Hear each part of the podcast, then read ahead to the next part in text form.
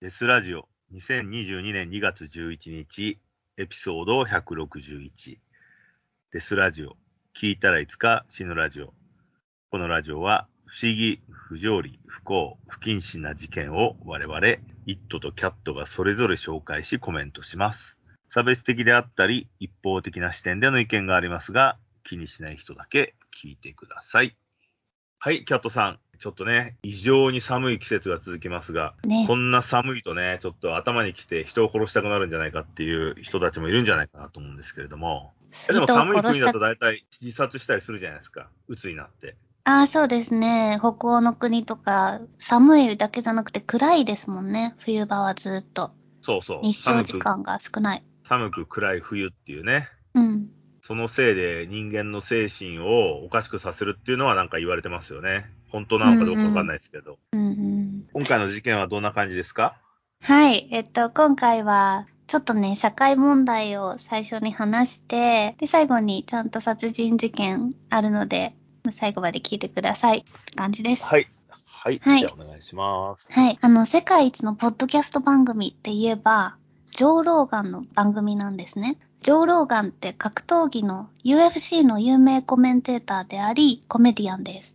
見たことあると思います。多分、伊藤さんも UFC 見てたら。選手にインタビューとかする人なんですけど、でね、でもその人、ポッドキャストやってて、はい、で、契約と広告収入だけで年間33億稼ぐって言われてるので、もうリスナーの数も全世界で1位を誇るモンスター番組なんですね。はい。彼の番組は、まあ、毎回様々なジャンルのゲストを呼び、2時間くらいぶっ通しで話しまくるっていう形式なんです。が、今、そんなローガンが絶賛炎上中なんです。ちなみに、英語版のゲストに来てくれた遠征井上さんは、格闘技つながりで、そんなポッドキャスト界のドン、ジョー・ローガンのポッドキャストの番組に出演して、ヤクザの話とかしてるので、興味のある人はそっちも聞いてみてください。今回、ローガンがニュースになっている理由は、ローガンが反ワクチンの人を呼んで話したからなんです。ローガンは反ワクチンを広めようとしてるんだと言って非難を浴びています。これによって、ニール・ヤングなどのアーティストたちが、Spotify に自分たちの曲を流すのをやめさせると表明したり、さらには、Spotify の従業員に、そんな会社やめろよと口を出したりしました。翌週には、ローガンを嫌う人たちが、過去にローガンがニガーという黒人の差別用語を口にしたということを持ち上げてきて、ローガンバッシングが止まりません。ローガンからしたら様々な人をゲストに呼んでるし、この世にはいろんな意見があるということを発信してるだけなのだと言論の自由を訴えています。左翼の人間はちょっと気に食わないことがあればすぐにキャンセルしようとするという意見も出てきて、今ちょっとした論争になっています。えー、もの知らなかったそうなんですよ。あの、キャンセルカルチャーが、またここでも、キャンセルローガンっていう感じで動いていて、でも、ローガンの番組もすごい大きいから、何何話か ?100 話くらい削られたのかな ?Spotify からどうなのかなって感じなんですかそれは会話に問題があるってことで？思想的な問題？そう、思想的な問題が右に寄ってるとか、そういうので対立してるんですよ。うん、で、まあ、すごいリスナー数で影響力が大きいっていうのは絶対なんですけど、まあ、今回は言論の自由を守り抜くか、それともローガンを規制して、ローガンをキャンセルして、これが正しいという一部の人間の意見をメディアに反映させていくべきなのか、現代の私たちに突きつけられた問題なのかもしれません。いや、現代の私たちっていうか、このデスラジオがまさに突きつけられてると思うんですけれども。どういうこと？いや、まさにだってそういうことを我々は話してるじゃないですか。まさにこの事件のこととかを？うん。いや、この事件とかもそうだし、うん。過去にいろいろ話してたのって、そういう話が多いじゃないですか。フェミニズムの話とか。そうですね。そう。うん。そうですね。私たち。そう。やっぱり私も言論の自由派だから、なんかこういうところにまで、もう私たちと、まあ、上老感は有名っていうのはあるけど、じゃあ上老眼を左の意見で規制するっていうのも、なんかなって感じじゃないですか？その Spotify がどっちにつくかとか、まあ Apple とか二人のことやるじゃないですか。だからこれ、この上老眼事件が元で、うん。ある種の悪質でないにしろ、悪意がないにしろ、ある種の人たちを攻撃的な言葉で指したり、うん。疑問を呈する形で人を先導するっていうふうに思われた言動を規制しますってなるかもしれないですね。うん。だってさ、現にさ、今俺アンカーっていう、このデスラジオはアンカーっていうアプリでアップしてるんですけど、うん。なんかね、アップデートした先々週ぐらいかな、話をアップデートしようとすると、注意書きが出てくるんですよ。本当？そう、センサーシップ、そう、センサーシップにあなたの内容は引っかかってませんか？みたいなクエスチョンが来るのね。今無視してるんですけど、俺らが気を使って、それをさ、削ったり、レーティングを作るっておかしいじゃないですか。なんでそんなことしないといけないんだよと。言論は自由なのに。うん。だから俺は常にあのオープンでやりたいなと思ってるんですけど、ただそのソフトとか Spotify があのどんどん規制を始めて、あなたたちの内容はレーティング的にはもう X レーティングにしてくださいってなったら、するかもしくは消しますよって、こう二択を突きつけられたらせざるを得ないっていうことですよね。うん、なんかそのセンサーシップが何をやってるのか、その私はその映画の規制と同じように性的なこととか、あの殺人のえぐい内容とかを言ってるところがダメですよって言われるのは理解できるんですよね。英語版はセンサーつけてるし、センサーマーク。まあ、ちょっとそこイットさんと私の意見が言われてるとこかもしれないんですけど、だけどもしそれが、その、ワクチンの話はしてないけど、ワクチンだとか、そういう思想の問題なんかその、右に寄ってる、左に寄ってるとかいう問題だったら、それはおかしいなって思う。まあおかしいなっていうじ以前に、どっちかにしろって多分言われると思いますよ。このまま進むと。それは、あの、今のジェンダー問題とかよりもグローバルな、それぞれの個人主義、個性的な人たちを攻撃するなっていうことに今結構基づいてるじゃないですか。ヒューマンライツとか、まあアニマルライツとかもそうかもしれないけど。うん。そこを見ると、お笑いのペコパみたいに褒める、すべてを褒めるものにしましょうっていう。あ、誰も傷つけないっていうことそうそうそうそう。そうそうしましょうっていうふうに、今ちょっとこの報道のムーブメントが動いてるのかなっていう気はしますね。YouTube とかもね、もう今すごいですもんね。うん攻撃的な内容のはみんなすぐ収益化がなくなったり、まあ収益化なんか結構気にしないでやってる人もいるけど、アカウントがね、あの消されてしまったりとか、そういうことが現状起こり始めてるというところでしょうかね。要するになんかね、人を馬鹿にするような、もしくは人を攻撃するような言動はやめましょうっていうことですね。うん。まあでもそれは賛同できますけどね、その、うん。いやでもそれってさ、じゃあどういう範囲なんだよっていうところだよね。うん、そうそう。そうなんですよね。その、エロいから規制とかならわかるけど、なんか、政治的な意見で、を規制するってなった時に、大きい会社が、なんか全体的にこういう風に歩むんだっていう道を勝手につけられてるみたいで、ちょっと構えちゃうなっていう話なんですよ。で、本題のトゥルークライムに入る前に、あの、ジョー・ローガンが以前ゲストに呼んだ人の話もちょっとしときたいと思います。はい、お願いします。ジェンダー問題に鋭く切り込んだアビゲイル・シュライヤーという女性の作家なのですが、この人も当時相当な勢いで騒がれて叩かれましたし、ローガンもこんな奴をゲストに呼ぶなと叩かれました。現代は LGBTQ コミュニティにとってはカミングアウトしやすいし、昔のように殺されたりいじめられたりするような被害も随分少なくなり、より住みやすい時代になったと思います。それはずっと困っていた人たちにとっては喜ばしいことですし、私もいい面はたくさんあると思ってます。しかし、良い面しかないと盲目的に喜ぶべきことなのでしょうか。ジェンダー問題に優しく違う言葉で言えば甘くなりすぎることで困ったことは絶対に起きないと言えるのでしょうか。そんな LGBTQ ライツをサポートし続けてきたラディカル左翼の過程で今ちょっと大変なことが起こっているのをご存知でしょうか多くの日本人がまだ知らないと思いますが、実はここ数年でアメリカ、イギリス、北欧の国などを中心に自分はトランスジェンダーだと主張する少女が続出しているのです。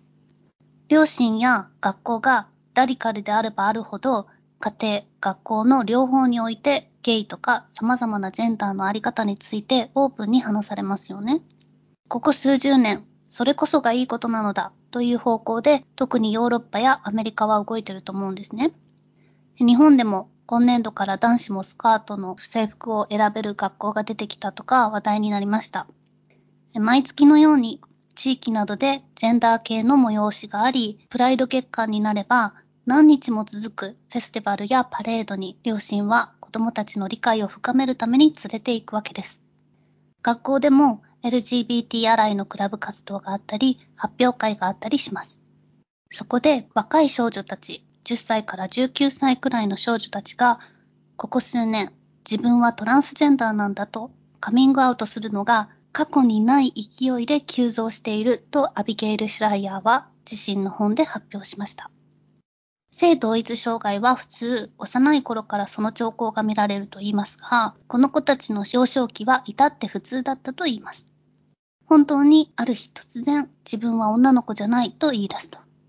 カウンセラーたちはいとも簡単に、はい、そうね、あなたはトランスね、と判断し、学校は男性ホルモンであるテストステロンをあっさり簡単に処方します。たったの14、5歳で自分の胸を切除する手術を受ける子も出てきました。シュライヤーが考えるところの原因はいくつかあって、その一つが YouTuber などのインフルエンサーに影響されたこと、また少女は特に一心伝心しやすいが、そこで周りの友達の誰かが自分はトランスと言い出すと、その子たちについていくためなのか、私もそうだと言い出すケースがあるそうです。シュライヤーは今のトランストレンドが大変危険だと、なのに誰もこのことについて語ろうとしていないと警鐘を鳴らしています。少女の間でトランスボーイになることが流行っていると言われてみて調べてみると、確かに胸を平らに見せるチェストバインダーという板が入ったようなタンクトップがたくさん売られていたり、ちょっと前ではなかったトレンドが確かに来てるのかもしれないと思いました。前やったスラットシェーミングの時代があって、そんなエロい女目指してないっていう世代が男の子として生きる方が楽じゃねってなって、しかも今の時代、テストステロンなんて簡単に手に入るので、気軽に性転換できちゃうと。びっくりだけど、生まれた子供に、さあ自分でジェンダーを選んでと言って、20種類くらいの選択を見せられたらこうなっちゃうのかなとも思いました。トランスジェンダーに反対する気は全くないんですけど、もしこれが本当にトレンドで性転換後に後悔する女の子が増えたとしたら、確かに危険でもあると思います。日本に上陸してくるでしょうか何でも欧米の真似をしてたら来るかもしれないなと思います。あの、それで人種の統計とか出てます？ああ。カソイドが何パーセントか。確か白人が多かったと思います。っていうか、ほぼ白人しかいないですよ。どうなんだだってイスラム系の女子がそんなことできるって思いますか？まあ想像つかないでしょうね、なかなか。まず家庭で殺されちゃうでしょ、そんなことしたら。首切られてこない、ね、まあ、その国に住んでるなら、うん。うんうん。そうですね。だからこれ、はい、そうそう、興味深いのが、その、イスラム系の家庭では多分そんなこと起こってなくて、本当に、親がゲイとかに対して、オープンであればあるほど、理解があればあるほど、子供がそうなる傾向が多いっていうことなんですよ。だから親がゲイとか OK だよって言って、例えば本当にゲイのカップルので子供を持ってる人とか、で、いろんなプライドパレードとかに連れて行くじゃないですか。そしたら多分子供は、あ、こういうふうに自分もなんか LGBTQ のコミュニティに入れる方が親は喜んでくれるんじゃないかとか、なんかその方がこうみんなにチヤホヤされるんじゃないかっていう心が芽生えてるっていうところだと思うんですよね。まあそうでしょうね。あと冷たい言い方をすると、ドライな言い方をすると、自分が無個性だから個性的になろうっていうふうに考えるじゃないですか。うん。そう、それで。人間だから面白い人間になろうって。で、それでカミングアウトしたら、なんか SNS とかで、わー、すごい、みんな、あの、いいじゃん、いいじゃんって、こう、みんなから、いいね、いいねって、知らない人から急に言われて、それで嬉しくなったとか言ってる証言もあったし、はい。そう。現在ならではの問題が実は起こってるんだなって思ったんですよね。うんでもそれもさ、単純にさ、ピアスをしたりとかタトゥー入れるのと変わんないような気しますけどね。それの進化型というか現代版なのかなっていう。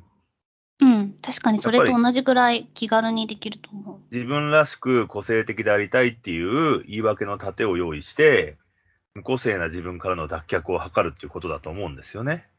うん。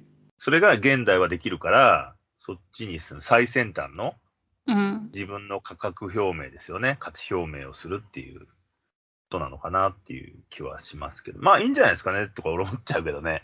大人になって後悔しようが、その時は楽しいわけだから、うん、だけど、まあ、タトゥーも取り返しがつかないけど、テストステロンとか、その簡単に処方されて、毎月10ドルとかでできて、注射を打てて、やっててたら、やっぱり女に戻るっていう時にうん、もう100%ピッて簡単に戻れるわけじゃないし、そだから戻る前提で、戻る前提で考えるなんて話ですよね。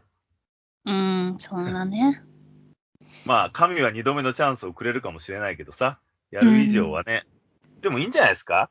その、入れ墨入れてたりさ、ピアスとかに肉体改造してる人で、そこまで後悔してる人っていないから、いな、うんわからないけど、俺の周りではいないんで、今回みたいにさ、TS になって、男性、女性、ジェンダーを超えた肉体になるっていうのも、それはそれで居心地いいのかなと思うけどね、なんかね、子宮とかも取っちゃってさ。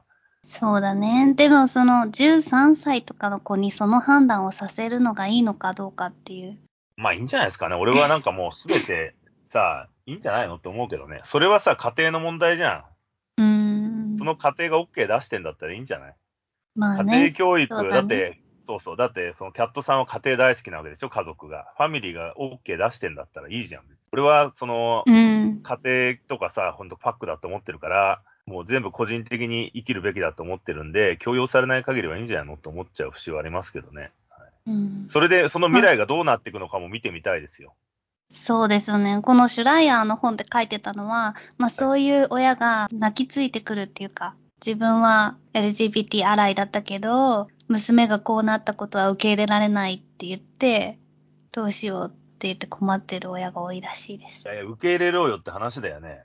まあそうね。俺はそう思いますけどね。だってあなたたちは社会に対してそういう活動したんでしょっていうことですよね。そのくせ自分の家族に対しては規制かけるってさ、どういう判断と俺は思いますけどね。うんうん。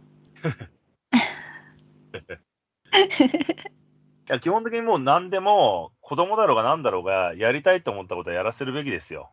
それでね、それがたまたま社会のルールから外れてたら、死刑になったり刑務職になるかもしれないけど、だからなんだよっていう部分もありますよね。自分のやりたいことをやり詰めて死ぬ人間っていうのは多分、一番恵まれて幸せな人間だと思いますよ。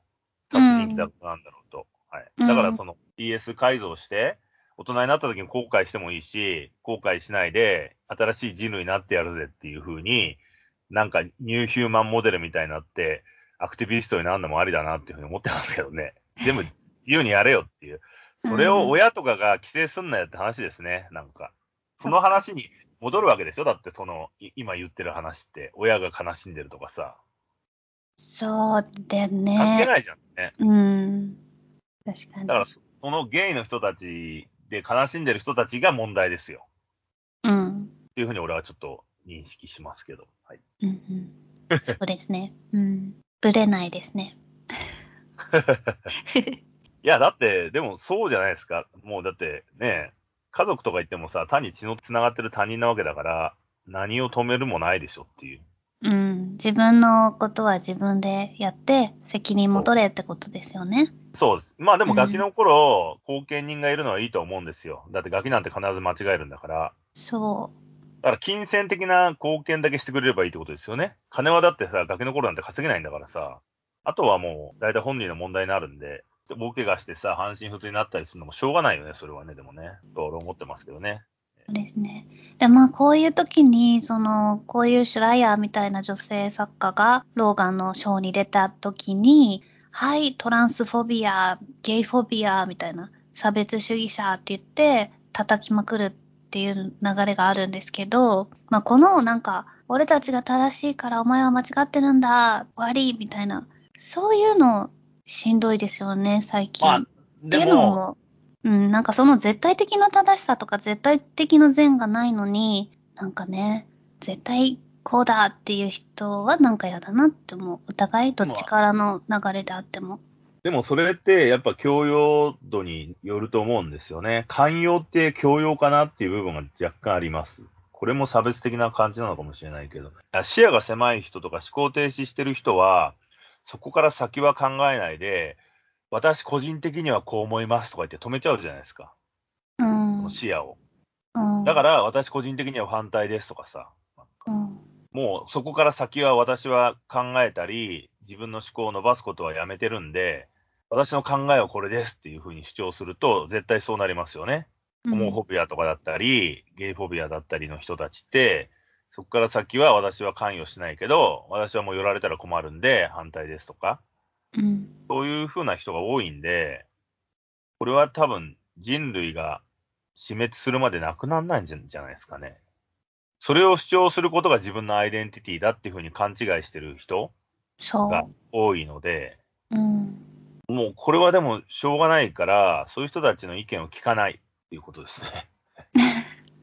言われても、はいはいっていう感じで。そうだね。うん。確かにあなたたちの言ってることは理解しますけど、番組は変えませんって言えばいいんじゃないですか。うん。それで戦うしかないですよね。うん。そんなしょうもない奴らの意見聞いてさ、自分たちの考え方をねじ曲げるなんてもしょうがないからね、そういう、なんていうの、エンターテインメントの人たちって。うん。別にさ、あの、酒屋の御用聞きじゃないんだから、ペコペコする必要もないと思うんですよね。うん。みんな離れるやつは離れればいいしっていう考え方でもうやるしかないですよね。そうですね。えーだってそもそもポッドキャストとか YouTube とかって自分の主張を出したい番組なのに、それを変えろっていうのってどういうことだよって話でしょ。チャンネル、お前らがチャンネル変えてくれよって話じゃないですか。そうなんですよね。だからね、その、ジョー・ローガンも頑張って無視して、だけど、今っていろいろ問題があったら、スポンサーに、あいつはこんな差別野郎だって連絡して下ろそうとしたりするじゃないですか、みんな知恵がついてきてて。はい。で、Spotify とかも、ひょっとしたらそういうね、圧力を受けて、こいつを下ろすしかないかっていうふうに動くかもしれないですね、ひょっとしたら。だから、もう最終的にはその、番組がどうするかですよね、その大元のスポンサーが。だからこのうん2台の Apple と Spotify が、我々のこういう、ポッドキャストを、癖のあるポッドキャストを締め出し始めたら、また草の根に我々は潜るしかないんで、まあそこでやるかですよね。もう Spotify 様々とか Apple 様々とかでペコペコしながら、発言内容を変えるんだったら、とっととやめた方がいいんで、そんな番組なんかね。うん。でも、上ローが何十億ともらいながら、ペコペコしないのすごいですよね。うちら1円ももらってないじゃん。そうだね。うん。そう。いや、でももう何十億もらってたらいいんじゃないの？別に金切られても。もうすそうそうそう。でにだって切その金を返せって、全く怖くないみたい。返せって言われるものじゃないんだからさ、もう十分稼いだからいいわいってことじゃないの。うん。まあちょっと言論の自由は守っていきたい系の方向でいきたい系ですよ、私は。うん、まあでも、俺、ちょっと風潮がなんとなく感じてるんですけど、こういう番組って多分さ、あの、センサーシップに引っかかって、これから YouTube と同じように切られていくんだろうなっていう気はします。何かしらの因縁をつけられて、誹謗中傷が激しいので、まあ、アカウント消しますとか言って、そういう風になっていくのかなっていう気はしますね。だからまあ、この短期間の遊びですよ、こういうのはもう、もはや。まあね。うん。はい。では、前置きが長くなったので、今日の殺人事件は駆け足でいきます。別に駆け足じゃなくてもいいですよ。あ、本当？でも短いので。はいえっとジェンダー問題に少し関連づけて、フェミサイドの話になります。ここ数年はのメキシコのフェミサイドがやばい問題。2020年2月9日、ちょうど世界中でコロナが騒がれ出したところです。メキシコでイングリッド・エスカミラという女性がパートナーのエリック・フランシスコ・ロブレド・ローザスに殺害されました。殺害の現場は彼女のアパートで、口喧嘩をきっかけにエリックの暴力は止まらなくなり、結果的にイングリッドをナイフで刺し殺してしまいます。彼女を殺害した後、エリックの異常性が爆発します。なんと彼は彼女の頭、顔、そして膝から上の皮膚を全部剥いだのです。私がいつも怖いって言ってるカワハギなんです。そして、むき出しになった腸を体外に引きずり出すと、細かく切り刻んでトイレに捨てましたが、全部流していられないので、彼は青い袋に彼女の遺体を入れると、その辺の道端に放置しました。ロベルトはすぐに元妻にイングリッドを殺したことを告白し、元妻が警察に通報してロベルトは捕まりました。ロベルトは上半身裸で血まみれのままパトカーに連行されました。イングリッドのお葬式には約300人の人が集まりました。この事件が有名になったのは、彼女のこのむごたらしい皮剥ぎ遺体のカラー写真が2つの週刊誌に掲載されたからなんです。パサラとラプレンサです。写真は瞬く間にネットで拡散しました。まあ、アラルマなき後も相変わらずメキシコはこういうのをやってるんですね。素晴らしいことですね。はい。同時にこれを受け、怒り悲しみに暮れた人々ももちろん大勢いました。イングリッドは若く賢く周りの人に愛され、将来への希望に溢れていた女性でした。なのに、彼女の名前を検索すると、恐ろしく変わり果てた死体の写真ばかり出てくるのは、あまりにかわいそうなので、人々は生前の可愛いイングリッドの写真や彼女の似顔絵などを描いたり、美しい花や景色の写真をハッシュタグ、イングリッド・エスカミラというハッシュタグとともにネットにアップするようになりました。そうすることで、彼女の名前を検索したときに、彼女の死体ではなく、素敵な写真が目につくようにしたかったのです。このように、メキシコが抱える問題はコロナだけではありませんでした。メキシコでのフェミサイドの件数は上昇していて、2020年には3723人の女性が殺害されました。毎日10人以上の女性や少女が殺されているということです。しかも、これらのフェミサイドに対し、約3%が刑事捜査され、たったの1%が有罪判決になるといいます。これに対し、フェミサイド反対運動のパレードなども頻繁に行われています。政治の世界には意外にも女性が進出しているので、じゃあトップがどうにかしろよと言いたいところですが、政界もかなり金や権力に侵食されていて、そうもいかないようなんです。とある女性議員は、フェミサイド対策として、じゃあ女は夜10時以降外に出歩かないようにするというのはどうかと提案してきたそうです。それじゃあ男だけが好きにできて、女性の自由は遠のくばかりです。こういう話を聞けば、少女たちが不自由な女性として生きていくくらいなら、いっそのこと男性になって自由に生きていきたいと思ってしまうのかもしれません。いや、まあ、そんなことはないと思いますよね。先ほどのあの、男性になりたいのは白人でしょ？大体。そうそうそう。歴史観は貧乏だからじゃないですか、国が。国が貧乏だから教養をつけることができないんで、原始的になりがちってことですよね。大体映画を見るとわかるけど、女の子って、あの、売春用の性のはけ口として刺激されることが多いじゃないですか。それでガンガン殺されちゃうっていう。ランボーの、シルベスター・スタローンのランボーのラストブラッドっていう映画もその話だったけどね。もう、ランボーの知り合いの女の子がメキシコに行ったら誘拐されて、覚醒剤漬けにされて、召喚に送り込まれて、それで死んじゃうっていう、うん、なんかもう、わかりやすいパターンで殺されてたけど。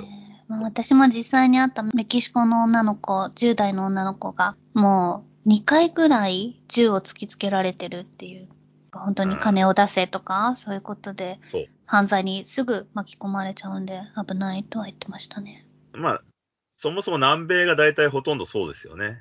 うん南米で安全な国は少ないですよね。まあそういう国だとやっぱり女性と少女はね、狙われやすいから。いや、そうですよ。だからアフリカもそうじゃないですか。そうだね。アフリカの女性なんて基本的に大体ほぼ全員レイプされてるっていうぐらいだから、まあ、これはちょっとあのね、極端かもしれないけど、そういうような世界だから、やっぱ教養が足りない、教養って一体何だって話だけど、やっぱ男尊女卑っていう考え方っていうのが、それをどれだけ現代文明が薄めていったかっていう歴史じゃないですか。うん。大昔の歴史で女性がうやうやしくされてたところってほぼないんで、ゆっくりこう、そうしないようにしようぜって言ってるだけじゃないですか。あと宗教が支配してる場合も基本的には男尊女卑だから、そこから現代社会がようやくここまで階段を登ってきたんだけど、ついてこれてない分国もあるわけですよね、そこがね。だから、それが増えてるっていうよりも単にその国の文化度の問題なんじゃないかっていう。あと金を持ってない国だよね。だからね。金を持ってない国が弱いっていうことかなっていうふうに思いますけどね。金がないともう体を売るしかないんで。うん。そうするとね、やっぱね、こ暴力でね、人間の価値が下がるからね、家畜並みに下がるから、別に殺されても特に誰も気にしないみたいな。でも本当に信じられないけど、そういうところは本当にあるでしょうねい。や、だからそそうですよ。あの、日本にいたらね、想像がつかないけどさ。は今思ったんだけどさ、やっぱり先進国、先進国って一体何かって言ったらさ、人間の価値をどれだけ上げた国かっていうことだよね。あそういうことだと思うわ。人間って本当に素晴らしくて、殺しちゃいけない生き物なんだよっていうのを引き上げた国が先進国って呼べる国なんだろうなと思う感じはしますね。後進国って人間の価値が低いっていう。だからやたらし殺し合いするし、人を殺しちゃいけませんっていうさ、我々の中で通る論理が彼らの中にはないっていう。あ。うん。弱いやつこそ殺しまくれだから、多分子供とか、やっぱ女性とか、体力的に弱い人たちは当然のごとく死んでいくっていう。そういう感じなのかなって気はしますね。だから彼らに、メキシコにそういう殺人をさせないためには、アメリカがメキシコを買い取って、金を大量に流して、今現代アメリカ人と同じぐらい金稼げるようになればなくなるんじゃない？アメリカ人に聞いてみてよ、今度。知り合いがいるんだったら。うん。メキシコもアメリカの中に入れてやるよって言って。でもはいそしたら日本もさ、もはいうこうやってお金のある国は全員で貧しい国にお金を渡してうん、平等ぐらいにするっていうのがいいんじゃないの？だってお金渡してるじゃん。うん。だけど、良くならないのは、そのシステムに問題があるからだと思うよ。お金渡しても、権力と力の強いやつのところしかお金いかないから、うん。だから、国自体を買い取っちゃう。その国にしちゃえばいいんだよ。国のルールを入れちゃえばいいんだよ。それで、ただ金もくれてやるよ。えだって、昔の第一次世界大戦以前とかは、まあ第一次世界大戦以降もそうかもしれないけど、国の取り合いだったわけじゃない？うん。まあ今はロシアがウクライナ行こうとしてるじゃん。そう。だからソ連があったのは、あの辺の周辺の国が弱くて、やたら侵略されるから、侵略されないようにみんなで団結して頑張ろうぜって言ったのがあるわけじゃないですか。ソ連とかロシアとかなんて本当に貧乏白人みたいなさ、なぜかそういう人たちが団結して、金持ち白人と戦うっていうさ、そういう感じだったわけじゃない。だけど結局うまくいかなかったっていう。だから結局金を最初に稼いだ国、イギリスとかフランスとかさ、その辺のドイツとか、金持ち連中が国土を広げるっていうのは、まあ、それは正しいっちゃ正しいんだよね。金をちゃんと分配してるんだったら。うん。ただ、その土地の、に息づく文化とかは、その国独自の考えとかは、宗教とかは、あの、抹殺していくぜっていうスタイルじゃん。だってもう抹殺したじゃんこれと違った。キリスト教とか。キリスト教とかコンキスタドールがさ、抹殺したじゃないですか、一回。浄化したじゃないですか。それを何を躊躇するんですか。もうやられちゃったんだから。コンキスタドールとかが来る前だったらさ、その言い分は通るけど、もうみんなやられちゃったんだから。だから結局、じゃあ金で、金で自分たちを売るのか、それとも貧乏でもいいから、自分たちの国にいて、自分たちの好きなようにやらせてほしいっていうのかってことだよね。そうだけど、多分、貧乏な国の人たちなんて何とも思ってないと思うよ。金くれ、金くれとしか思ってないと思うよ。そう。困窮してるから、ダーティーな仕事をやるわけじゃないですか。うん。だから、その、奪った連中、植民地化したりさ、奪った連中が金の分配してやれよっていうだけだと思いますけどね。ただ、やっぱり、不条理なところはさ、金があるところは教養度が高くなるからね。金があれば勉強しやすくなるから、怒りとか悩みとか金で全部解決できちゃうじゃないですか。うん。やっぱりそこで人間の考え方の違いは俺は生まれるのかなと思うけどね。金がなければやっぱ常に怒ってたりさ、悲しかったりするじゃないですか。うん。なんでかっていうと、その全員が貧乏人で何のメディアもなければこんなもんかと思えるけど、今ネットとかさ、メディアが入ってきちゃうから、金持ちをメディアで見させられちゃうから、こいつらに比べればって言って相対性な考え方をさせられちゃうでしょ？うん。そこがそうだよね。だからまあ、とりあえずね、もうちょっとそういう風にした国がアメリカだったりさ、イギリスだったり、フランスだったり、ドイツだったりするわけじゃないですか。あとはヨーロッパのベルギーとかさ、まあちょっとお金なくなってるだろうけど。その辺の国がね、やっぱ全て賠償するべきですよ。大量に金流してやれよっていううふうにん。俺は思いますけどね。てか、金だけやるのは嫌なんだね、みんな。なんか、見返りがないと。金だけあげるよっていううん。ことをさ、お金持ちの国がやる、うん。ねえ、やれば、もう好きにし、うん。なんだろう、難しいね。なんかわかんない。いやいや、でもそういうことですよ。うん。だってさ、あの、トランプがさ、メキシカンとかさ、入ってくる移民を気に入らねえって言ってたわけでしょ？うんあい。つら金食い虫だって。だっててめえらが移民じゃねえかよって話ではあるじゃん。そもそも論で言うと。うん それをさ、なかったことにしてさ、後から入ってくる移民を気に入らねえっていうのっておかしいだろうと思うけどね。お前らだって移民なんだから、全員移民入れてやれよとかって思ったりさ、それこそもう国をバンバン買い取っちゃえよっていう。そういうの俺は思っちゃうけどね。だからそういうせこいさ、その、領土だけでのうのうとしたいっていう考え方が多分我々にはあるんだろうね。我々はさ、あの、結局、うあの殺人したりするほど飢えてないじゃん。うん。貧乏人が、日本にも貧乏人がすげえいるっていうけど、人を殺したりしてまでさ、金を得たいっていう人ってそうそういないじゃないですか。でもね、南米とかアフリカはいるわけだから、うん。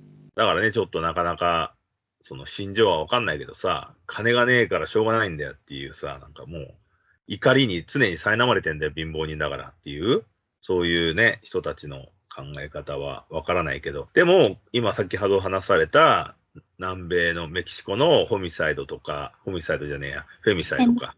うんフェミサイドとか、まあ、女性蔑視だったり、弱者を攻撃したがるのは、なんか俺はそういう貧困から生まれてる、貧困無教養度から生まれる人を敬うとかって道徳っていうのが多分ないから、だから何っていうふうに言われると思うんですよね。女性ばっか殺してって言ったとしても。はぁ？みたいな。知ったことがよとか言って。うん。だったら100億くれよとか言ってね。そういう簡単なさ、なんか考え方じゃねえのっていう。うん。だこれは多分国が、国っていうそれぞれの存在がある限り、生まれないのかなっていうふうに思いますけどね。だからこれの解決手段は簡単なことで、金のある国に移民するしかないっていう。だからメキシコ人はガンガンアメリカに入った方がいいんですよ。うん。金が稼げんだから。なんか、ちょっとね、あの、ねク。リント・イーストウッドの映画で、クライマッチョって映画があるんだけど、今やってって、もうちょっと、もう終わり始めたのかな。それね、結構面白い映画でしたよ。クライマッチョって映画は、元ロデオスターの白人のおっさんが、もう年取りすぎちゃってて、馬乗れないから使い物になんないで、クズって言われるのね。うんそれで、メキシコに自分の依頼主の子供が、息子がいるから、それをアメリカに連れてこいって言われるわけよ。で、本当はめんどくさいからやりたくないんだけど、居場所もないんで、その白人の年寄りは。しょうがないからメキシコにその子供を迎えに行くのね。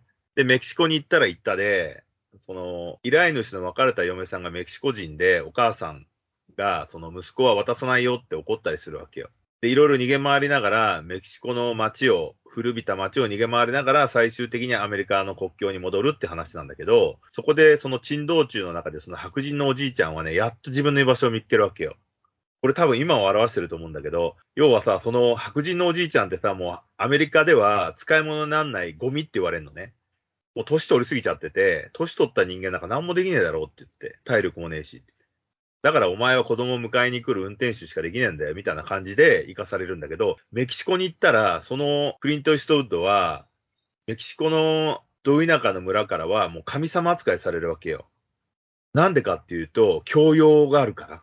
教養と経験則があるから、いろいろ聞かれるのね。これどうしたらいい？これどうしたらいいっていう。そうすると、クリント・イーストウッドはもう年寄りで体動かないんだけど、頭だけは働くから、ああ、これはこうした方がいいよとか、あと動物、ロデオのカウボーイやってたから、動物が来たら動物の調子の悪さとか全部わかんのね。これこうした方がいいとか言って、なんかムツゴロウとかみたいになるわけよ。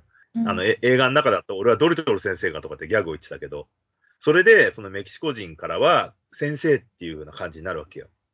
だって彼らは無教養でさ、何もわかんないんだから。ただ生きて、生きるためのことはわかるんだけど、それ以外のことは誰も教えてくんないし、何にもないから。電線もないからスマホも持ってないし。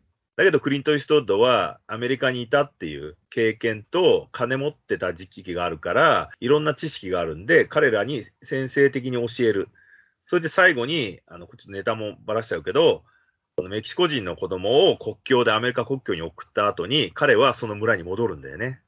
俺の居場所は、要はチヤホヤしてくれて、俺を敬ってくれる場所はここだっていう。だけど、そのメキシカンの若い彼は未来があって体力もあるからアメリカに行くべきだっていう。これからは若いメキシカンたちがアメリカにガンガン行って、年取った白人たちはメキシコに行く、行って、教養を教えるべきだっていう。これちょっと傲慢だけど、知識とか教養とかは年取っても話せるんだから、そこに行くべきだっていうのを示唆する映画でしたね。うん。だから、なんか見た後にクリント・ウッドすげえなっていうふうにちょっと思ったんですけど、現代視点だなと思って。うーん。まあそうだね。二つの国が鳴らされるよね。そうやって。知識と力が交差すれば。そう。そうそう。だから、白人の年寄りとかは、ゴロゴロしてないで、みんなメキシコに行って、教養を教えてやれよっていう。文化とはこういうことだっていうのをちゃんと教えてやれよっていう話ですよ。だってさ、そのクライマッチョでもさ、結局メキシカンの人たちって、飯食う時にお祈りして、夜ダンスしてみたいな生活しかしてないんだよ。それいいか悪いかを置いといてさ、全く教養とかけ離れてるじゃん。インプットしない、インプットができないっていう状況だから、それしかないっていう。それはなんかね、こう、人間的にさ、やっぱ雑味が増えるのもしょうがないよっていうさ、感じですね。ちょっといろいろそのメキシコとアメリカについて思うことを俺が話してみましたけど。